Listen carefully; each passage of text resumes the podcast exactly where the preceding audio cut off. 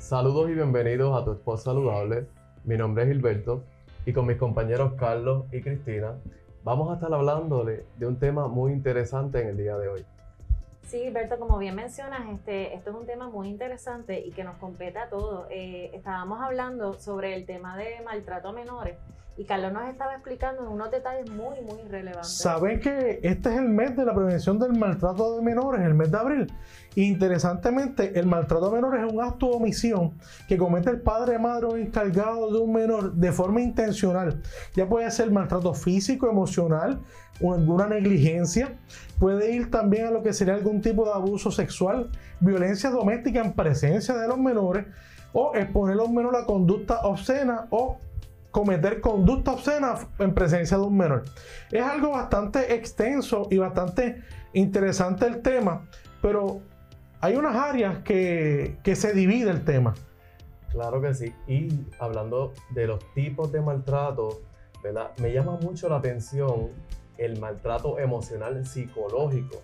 ¿Por qué razón? Porque este tipo de maltrato no deja marcas externas, sino que deja marcas internas que pudieran traer secuelas a largo plazo. ¿Hasta en la adultez? Claro que sí, pero que no estas son bien secuelas atendidas a Claro. tiempo. que se pueden ¿verdad? atender ¿verdad? con un profesional de, de la conducta humana eh, y tiene que ver mucho con lo que es la humillación, eh, tiene que ver mucho con las burlas, con el rechazo ¿verdad? del cuidador primario hacia los menores y, y es el menoscabo de la capacidad intelectual y emocional del menor según su edad. Así que es bien interesante este tipo de maltrato. Inclusive, Gilberto, este, históricamente cuando nosotros hablamos de maltrato, pensamos que es el maltrato físico. Y la realidad es que Sí, las correas. más allá. El- la correa, el pegarle. No, eh, eh, hay unos indicadores, ¿verdad? Que, que se, se- se ven en los, en los menores a, a temprana edad.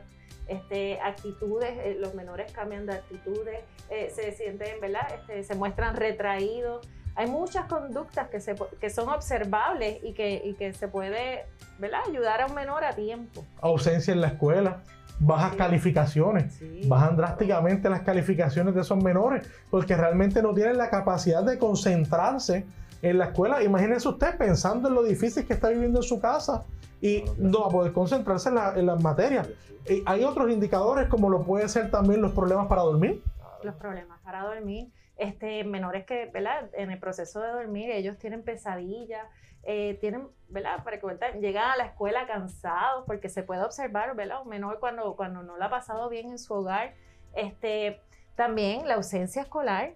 Muchos menores no los envían a la escuela ni los ayudan con las tareas. Retos a la autoridad también se, Sí. puede, se pueden observar. Actitudes negativas. Pero es importante que se sepa que estos indicadores se pueden observar en diferentes escenarios, Eso, como el correcto. hogar, la escuela, la comunidad. Con los compañeros, amigos de la, escue- de la escuela o la comunidad al compartir con ellos, que se muestran agresivos. Pero bien importante, que, que es un error, ¿verdad? Que se, que se ve mucho. eh, eh, son las, las palabras también que muchas veces Oh. los adultos utilizan con los menores. Oh, interesante, Cristina. Palabras este, ofensivas, y, igual eh, que, que menos, ¿verdad? Que, que tocan el área del- de, la autoestima, ¿verdad? Que estos menores están en desarrollo, crean inseguridades, como por ejemplo, oye, tú siempre lo estás haciendo mal. eh, Cristina, imagínate esa palabra, me impresiona porque a esa edad decirte tú todo lo haces mal, lo que eso crea si no se atiende para el resto de su vida en esa persona, de no ser atendido a tiempo. Y realmente es algo complicado porque imagínate tú, que mamá y papá me dan una tarea. Entonces yo la hago con el mejor amor del mundo porque me la dio mamá y papá. Y luego me dicen, tú nunca sabes hacer nada bien. Es algo fuerte, es algo impactante, es algo que me marcaría o marcaría a ese niño para toda la vida. Otra de las frases también puede ser cuando comparan a un hijo con otro. ah, sí, es que tú no eres mucho. igual que tu hermano, es que tú no haces las cosas igual que tu hermano, es que tu hermano es más inteligente que tú. Así que eso tiene que ver, ¿verdad? Con humillaciones también. Esas comparaciones crean hasta problemas entre los hermanos en un futuro, porque realmente siempre pues, comienzan a ver, él era el preferido, él era el favorito y yo no. Yo era el tonto, yo era el que no sabía, yo era el que desconocía de todo. Y es algo muy interesante porque luego, en el transcurso de la vida de ese niño, se crean rencillas entre él con la familia. Y vuelvo y repito, y quiero hacer mucho hincapié en esto, porque es que si no se atiende, ahí es que está el verdadero problema. No, estos son realmente detonantes, detonantes en el, en el proceso, ¿verdad? Del desarrollo de, de los menores que pueden eh, traer incidencias, incidencias, ¿verdad? De, de problemas de adicciones, problemas, eh, ¿verdad? Eh, menores que son... Legales. Claro, problemas legales. Se pueden crear traumas también. Trauma. Otra cosa, que esté bien fuerte, pero es una realidad. Le dicen, si yo se lo tuviera tenido, eso, es un- eso es un menoscabo fuerte a las emociones de este menor. Imagínese usted el irse con ese pensamiento en su mente.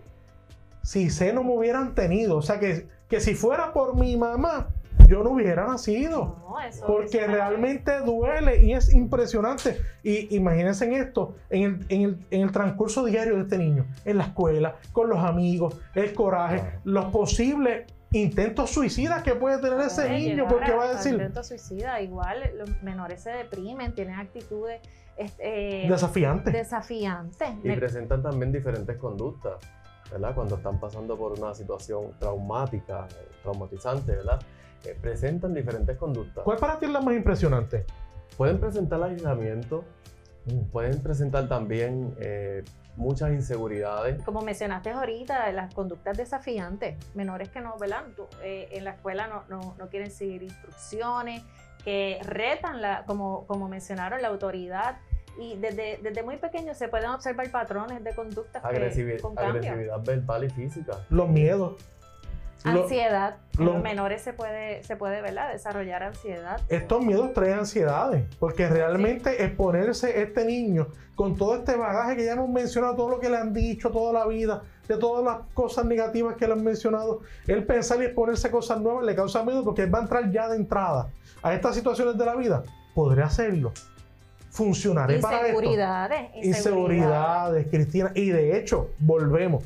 Si estas inseguridades y estas situaciones no se atienden, créeme que tendremos un adulto con mucho miedo a afrontar la vida en el resto de su vida. Y esas son las Si no es secuelas. atendido. Y esas son las secuelas a largo plazo que pudieran traer. Igual como padres, reconocer cuando nosotros este, ya estamos cansados, ¿verdad? O necesitamos una ayuda extra.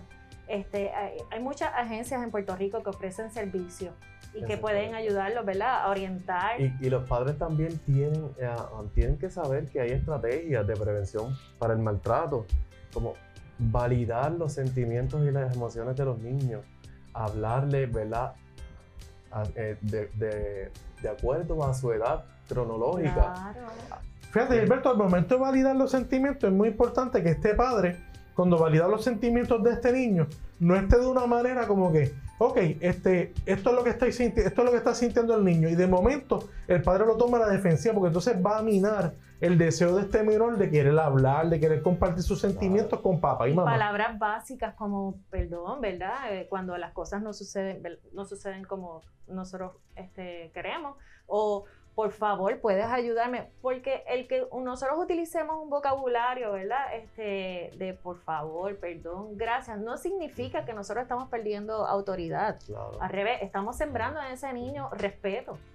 Importante, Valores. recono- importante reconocer, ¿verdad? Cuando todo el tiempo estamos eh, eh, señalando la conducta Señalando. mala, eh, ¿verdad? Maladaptativa que comete el menor, tenemos que también reconocer el buen comportamiento. si sacó buenas notas, ¿verdad? También reconocerlo. Así que eso es parte de las estrategias, validar también eh, el buen comportamiento eh, y ayudarlos también a, a mejorar su autoestima. eh, ¿verdad? Con, con estas estra- Y estrategias. con las palabras, las palabras son un peso grande. Este, un niño que es tratado con, con cariño, ¿verdad? Que es tratado con, con respeto y amabilidad, créanme que va a ser un adulto, este, un adulto sin- ningún- Productivo. productivo, que es lo que nosotros queremos Saludable. desarrollar. Claro. Fíjate, algo muy interesante de lo que nos trajo Gilberto en cuestión de las palabras y cuando eh, regañamos o le llamamos la atención a los menores, es muy interesante que este, este llamar la atención es parte de ser padre, pero con respeto, pero con esta fortaleza de que voy a llamarte la atención, pero te voy a enseñar cómo hacer lo correcto. Exacto. Que muchas veces eh, a nosotros los padres se nos puede olvidar, pero es muy importante que en nuestra fu- función de instruir al niño, pues tenemos que entonces llamar la atención, pero de esta manera con amor, cariño y fíjate, Respeto. uniendo a lo que no- a lo que mencionó ahorita Cristina, el respeto. Yo puedo llamarte la atención con mucho respeto, pero para que esto pueda ocurrir de una forma muy, muy adecuada, las normas del hogar y las reglas tienen que estar claras. Sí. Porque muchas veces cuando las normas y las reglas del hogar no están claras, los niños se los pierden. Porque imagínese usted, que usted llegue a un lugar y le digan, aquí no hay normas, no hay reglas, usted hace lo que le dé la gana. Y, y que es importante que todos hablen el mismo idioma. Claro. Y eso lo logramos con las normas Claro en el sí. hogar. Yo siempre he dicho Yo creo que que son de las mejores recomendaciones. yo siempre he dicho algo muy interesante que yo creo que, que- que- que es importante, como que colocar en algún lugar en la casa un papel con las reglas del hogar. Y cuando se dan tareas, colocar muy, muy importante las instrucciones de esa tarea o decirle al niño cómo deben ser. Explicarle con un vocabulario adecuado a su edad. Porque no, po- no podemos pensar que si lo mandamos a hacer el patio, él va a saber hacer el patio de una manera perfecta como lo hace el papá o como lo hace la mamá. Igual tareas adecuadas a su edad, Claro, porque un claro. niño pequeño, obviamente, no, tampoco podemos este, someterlo a actividades de peligro, ¿verdad? Siempre hay que tener una supervisión. Y son demasiadas cosas, ¿verdad?, las que, las que se involucran en estos temas y que, y que nosotros, ¿verdad?, como sociedad somos responsables y podemos colaborar. Como estábamos mencionando, eh, el problema del vecino, por ejemplo, escucha estos gritos en el hogar. Hay agencias que, ¿verdad?, se puede colaborar a tiempo, un aviso, ¿verdad? Eh, eh, esto no es eh, entrometerse, ¿verdad? No, no es, no es entrar a, a la privacidad de un hogar, es una responsabilidad como, como ser humano, ¿verdad? Estamos ayudando a un menor que no tiene las herramientas de cómo poder manejar o defenderse de esta situación. No, y los padres, no, este es mi hijo, es mi familia, yo trabajo, ¿verdad? Este, según, según mis reglas. Bien. Miren, nosotros tenemos deberes también como sociedad. Y es bien importante porque um, toda persona, ¿verdad? Um, mayor de 18 años puede denunciar algún tipo de maltrato. La ley especifica que te- tienes que tener una sospecha razonable, no, no, no tienes que ver lo que está pasando, es que tienes que tener una sospecha razonable y eso es bien importante. Así que es bueno también que los padres sepan, ¿verdad? Los cuidadores primarios sepan que hay agencias, ¿verdad? Como decía Cristina, que están 24/7 ofreciendo servicios de apoyo emocional y es importante que Carlos mencionaba también que los padres también tienen que reconocer sus propios límites y Sus propias necesidades. Así que si usted presenta alguna necesidad eh, y necesita apoyo emocional, se puede comunicar eh, a AMSCA a- al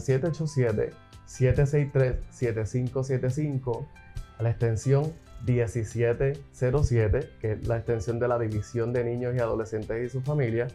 También puede eh, comunicarse a la línea Paz al 1-800-981-0023 y hay una dirección que usted tiene que hacer, accesar, que es el chat de la línea Paz, es lineapaz.amsca.pr.gov. Interesantemente, eh, tenemos herramientas para ayudar a las familias en la comunidad y para que las familias tengan acceso a tener mejores herramientas y mejor eh, fortalezas para criar a sus hijos. Así que, La gente, ayuda está, la ayuda existe. definitivamente Existe. hay ayuda Hay que tocar para- puertas y buscarla. para que entonces podamos tener mejores eh, adultos en el futuro que estemos criando actualmente en la vida. Y no tan solo existe la ayuda, es, es que es, es accesible, porque nosotros tenemos también eh, la- la- las redes sociales, que ahora mismo se utilizan mucho. Hay, hay páginas, ¿verdad? Este, que, de, de AMSCA Online que, que pueden colaborar en el En proceso. todas las plataformas. Todas las Ah. plataformas estamos. Así que si usted, ¿verdad? Necesita apoyo emocional, necesita información, nos puedes conseguir a través de todas las plataformas sociales, a través de AMSCA Online.